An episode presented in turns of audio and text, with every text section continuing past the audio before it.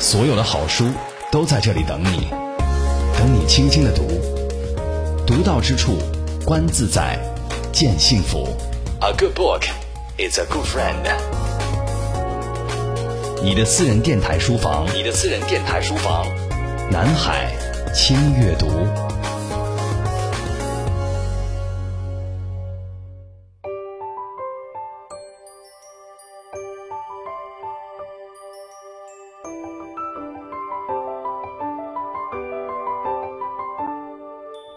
本书里藏着一个世界，一个书架汇聚一条星河。一间书房可以是一片桃花源，一座图书馆也许是天堂的模样。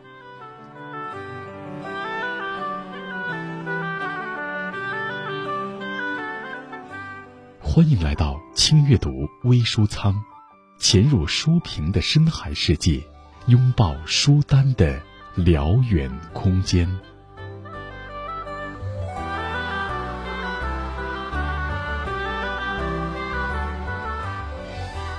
独到之处，乐在其中。这里是轻阅读，我是周薇。今天的微书仓为大家推荐这样三本书，分别是花城出版社的《岛叙事》《你好，安娜》，还有傅秀莹新近发表的长篇小说《他乡》。我们先翻开报时的岛叙事。从古时作为通商口岸，广东从古至今都是中国面向世界的窗口，海洋文化一直浸润着这片地域的风土人情。对于从东北黑土地走出来的小说家鲍石来说，广东临海的生活体验是崭新的。天气晴和时，海水会轻柔地舔舐沙滩。涌上来的海水在瞬间变得晶莹洁白，形成一条漫长的雪线。这样的场景在种满庄稼的黑土地上显然不会发生。除了自然生态的差异，那南方遍布的祠堂里透露出来的浓厚宗族观念，也让鲍石感到陌生又好奇。于是，《岛叙事》这本书就应运而生。报时的岛叙事是以珠海一座方圆不到两平方公里的虚构的海岛荷叶岛为背景，书写了几代岛民一个世纪以来的命运变迁。小岛随着时代的前进不断发展，旅游业日渐发达，而商业资本的不断侵入，最终掀起一场全岛覆盖式的开发。岛上的渔民不得不离开世代居住的小岛。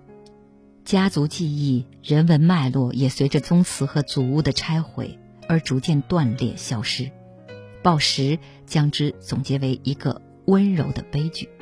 作家鲍石，一九五九年出生在黑龙江省肇东市，是东北黑土地上成长起来的作家。自从两千零三年调入广州市文学创作研究所，鲍石至今在广州生活了十六年。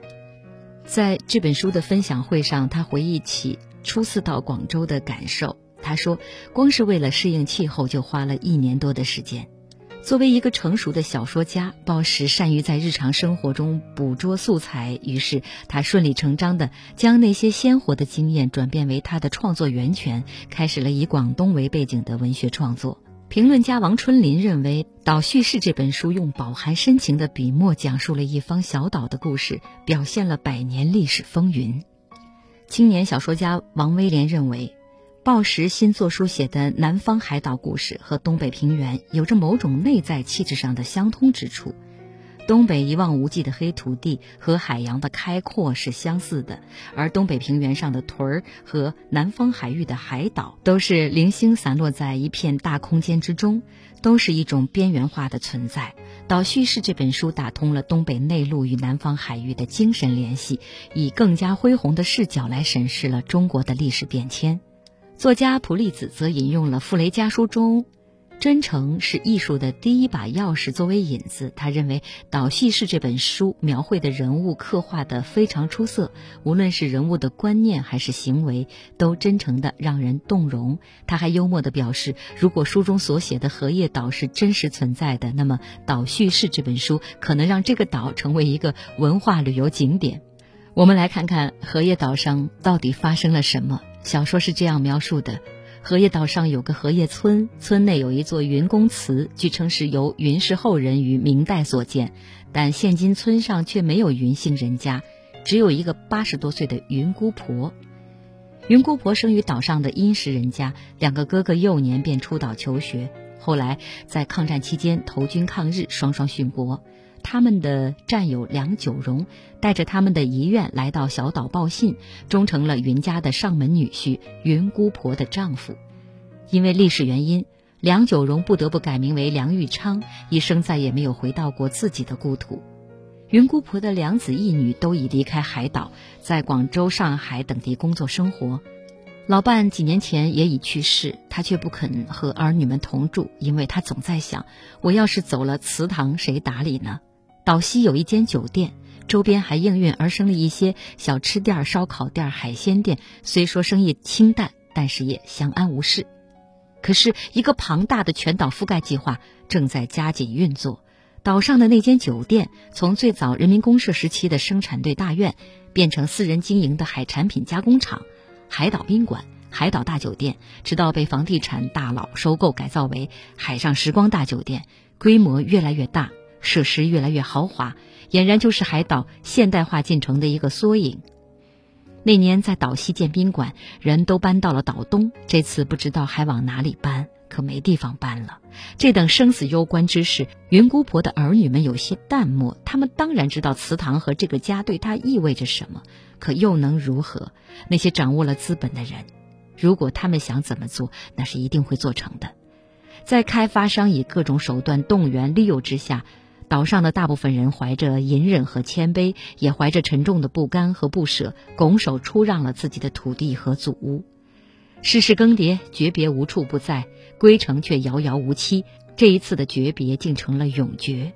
云姑婆签完合同，在四处耀眼的红钗字的包围当中，最后一次仔细打扫了祠堂和家，便静静地睡去了。只有大海发出不变的。永无休止的喧哗。好，以上呢就是报时的岛叙事里面的简介。报时还透露，除了岛叙事这本书，手头正在创作另外一部同样以海岛为题材的长篇小说。报时对南方海域和广东本土的书写与创作，打破了原本乡土作家的标签，开拓了一个新的写作场域。轻阅读，独到之处。分享阅读的无限可能。这里是轻阅读之微书仓，我是周薇。接下来我们看华城出版社的另外一本书，名字叫《你好，安娜》。这本书是鲁迅文学奖得主、著名作家蒋韵献给母亲的作品。蒋韵，一九五四年三月生于山西太原。河南开封人士，一九七九年发表小说，著有长篇小说《我的内陆》《隐秘盛开》《行走年代》等等，曾经获得赵树理文学奖、老舍文学奖以及第四届鲁迅文学奖等奖项。他的作品被译为英法日韩等文字，在海外发表出版。你好，安娜这本书描述的是。一个黑羊皮笔记本失踪四十年后物归原主，带回了迟到四十年的真相与原谅。蒋韵走进青春的深处，也是人性的深处，讲述上一辈子人的故事，只属于那个年代隐秘而炽热的浪漫与牺牲。这是一个关于托付与承诺的故事，早已经超越了一个笔记本所能承载的意义。不单单是安娜对彭承畴的承诺。也不单单是素心对安娜的承诺，也不仅仅是白瑞德对素心的承诺，它是这个故事中所有年轻而美好的生命，在时代的惊涛、历史的吊诡、现实的逼仄和人性的拷问之间交付的集体承诺。这是一个关于追寻与失去的故事。它不仅是素心对于文学经典的孜孜以求的探寻。不仅是安娜将文学典籍投射于自身的苦苦追问，不仅是彭承畴那个时代的文学青年会背几首普希金的诗，就意味着将遵循一条文学的道路，也不仅是三美在追寻自己的歌唱事业时所错失的爱情，它是这个故事中所有沸腾而蓬勃的生命。在理想与现实的巨大冲突面前，为自己、为读者奉献的一曲激越而澎湃的青春之交响。这是一个关于信仰与守护的故事。它不只是彭姐姐为了自己的信仰而终身未嫁，也不只是追求素心的白瑞德背负的家族使命。它是这个故事中所有坚定而决绝的生命为自己提出的永恒命题。这是一个关于美、关于崇高、关于牺牲、关于人性的幽深故事。在任何时候翻开，它都不会过时。如果天堂的安娜有知，当她看到自己姐姐的女儿在时代的舞台上翩翩起舞，当她看到素心以她的名字作为自己的笔名，继续奋战在文学的第一线，当她看到素心、三美和成仇又一次在剧场相遇，以云淡风轻的心情谈起往事，她会不会露出欣慰的笑容？他会不会在云端之上听到他们的呼唤：“你好，安娜？”会不会伸出臂膀，与他的老友们紧紧相拥？而此刻，我们也想面对这本书说一声：“你好，安娜。”谢谢蒋韵。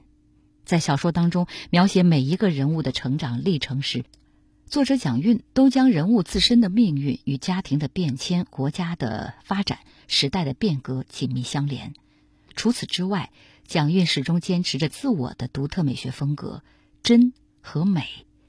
他笔下的人物绝不是漂浮于历史虚焦处的、没有现实根基的符号化的形象，而是有着自己的来处和归处，有着自身的家学渊源和时代烙印。所以，那些曾在时代里翻云覆雨的弄潮儿们的人生经历，才会令人感到那么的真切，距离我们是如此之近。安娜选择了解脱，她用死亡捍卫了这个重托。以自己的赴死，让那个在火车上为大家讲述托尔斯泰的《安娜·卡列尼娜》的好友素心的余生，都在悔恨和愧疚当中辗转反侧。那个连生病也要病得像一幅画的安娜，终于与经典文学中的安娜狭路相逢，殊途同归，完成了生命意义上的终极之旅。而素心呢，在承受了身体和心灵的巨大创痛之后。他没有勇气再去面对一个传教士的后人，自己学院的同事，有着中国血统的来自美国的驻唱歌手白瑞德。他说：“此生我不能跟你，不能跟任何人肩并肩站在上帝面前，心无愧疚地说，我愿意。我早已经没有了那个资格，不是因为我满身创伤，而是因为我罪孽深重。”如果将小说《你好，安娜》当中的安娜比作丁香，素心比作兰花，那么三美则属于充满革命热诚的红枫。安娜香消玉殒，素心以文字抚慰自身的心灵，而作为城市的幸运儿的一个三美，读了高中，因为自己生就一副好嗓子，所以被剧团吸纳成为独唱演员，又因为机缘巧合，在一次演出中顶替了女一号。从此给导演留下了深刻的印象。经历了一系列波折之后，红极一时的女演员三美并未与导演走在一起。失望之余，三美决定远赴国外进修，借着回国探亲之名与素心重逢，修复自己受损的声带和失意的心灵。在一次观看素心的新戏上演之时，巧遇彭成仇，而在这之前。三美提前看望了安娜的身患痴呆症的母亲，才逐渐得知安娜的姐姐丽莎与丈夫离婚之后，含辛茹苦带着两个女儿，依靠自己在北京的一栋别墅里做家政过活。丽莎的大女儿乔乔像小时候爱跳舞的丽莎一样，替母亲完成了她的夙愿，考进了北京舞蹈学院。这个乔乔，当三美和素心拿着手机里的照片看时，才发现乔乔的相貌与死去的安娜是那么的相像，而丽莎服务的那户男主人居然是彭成仇。这里是新阅读，刚才为大家介绍的这本书是蒋韵的小说，名字叫《你好，安娜》，希望各位能够喜欢。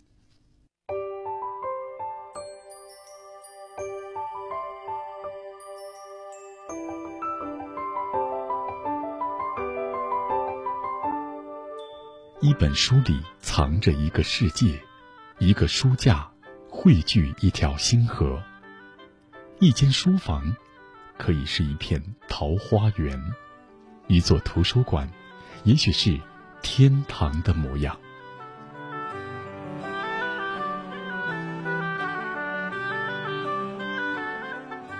欢迎来到轻阅读微书仓，潜入书评的深海世界，拥抱书单的辽远空间。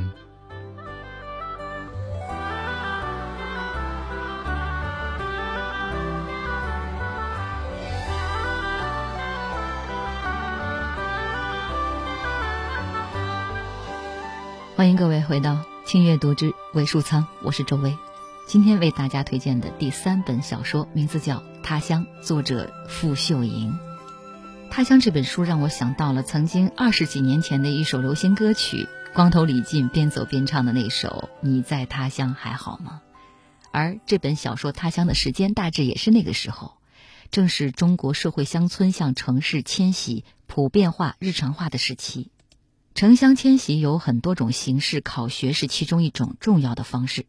小说从一个由农村考进城市、嫁入城市家庭，最后考进京城并成长为作家的青年女性的视角，通过书写个体经验，真切沉痛地展示了这个时代的城乡物质生活的差异和精神文化的隔膜；通过揭示婚姻、家庭、恋人关系的本质，书写丰富幽微的人性。他乡用亲切、新颖、别致的语言塑造了翟小黎、张幼通、张幼仪等具有突出的时代特性的人物形象。比如张幼通这个人物，摆在以变革为特征的时代生活里，他的人生，包括他的人生观，是被嫌弃的，是落伍和失败的；而他的妻子翟小黎刚好相反，似乎是这个时代的弄潮儿，自尊自爱。自立自强的翟小黎从农村来到省城京城，在这个变化发展的时代，通过自己的努力和才华，不仅实现了个体价值，改变了个体命运，而且改变了小家庭的前途。翟小黎的成功，一是手段正当，依靠勤奋学习、努力工作；二是认识清楚，成功不是唯一追求，对于家庭情感的热爱和经营占比甚多。他的成长。内驱力是要强的性格，外驱力是婚姻家庭外部环境的压力。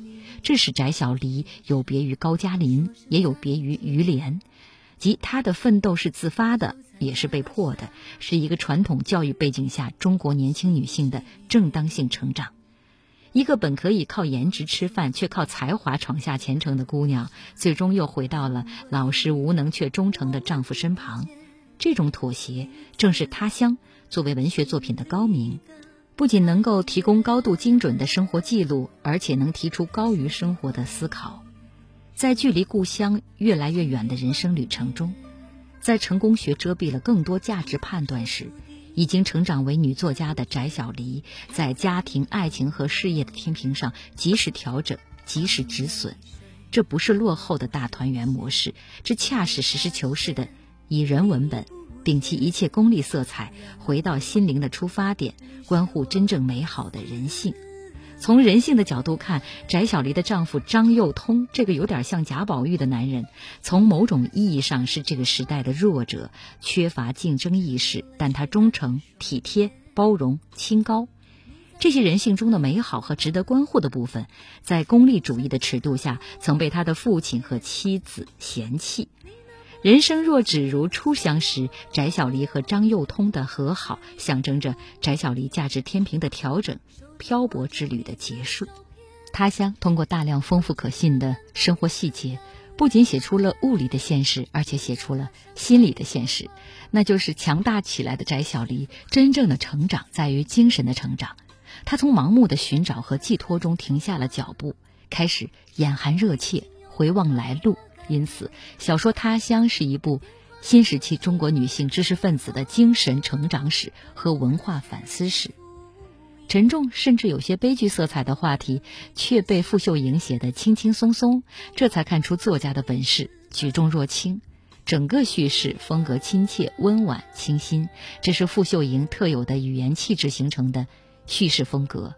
总的来说，像聊天、倾诉、忆旧，甚至对话。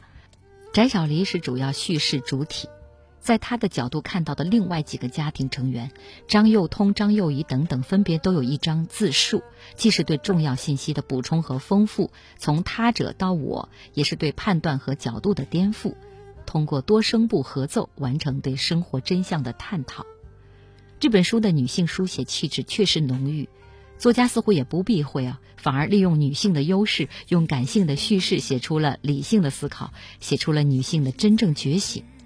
可以见到傅秀莹这个作家的身上显然蕴藏着火山式的巨大能量，所以今天在轻阅读的后面两本书的介绍当中，大家看出了都是女性书写女性，写出了女性的真正觉醒，摆脱附属，摆脱轻视，负责任的自主选择自己的生活。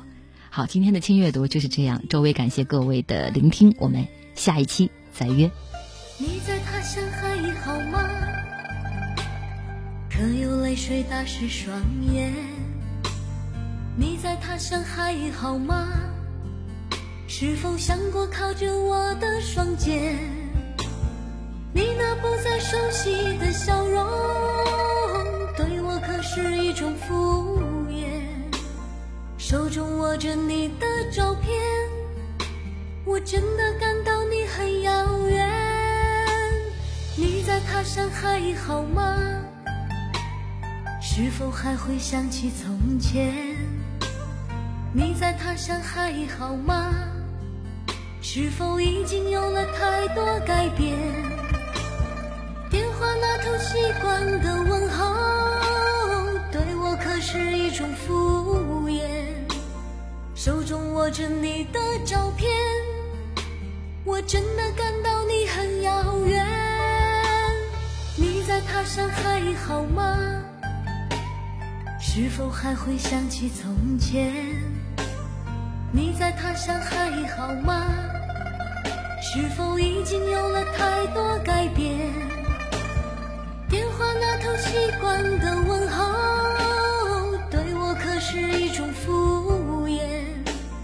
手中握着你的照片，我无法握住彼此的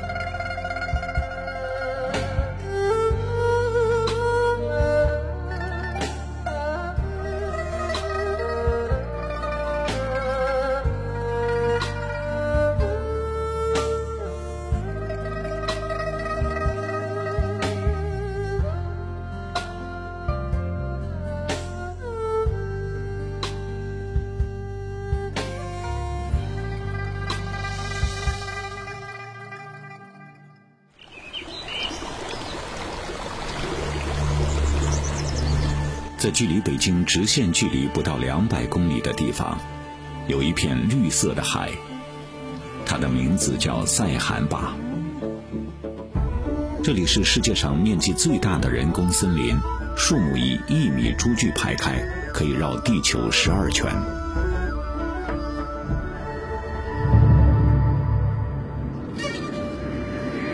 然而，五十五年前的这里。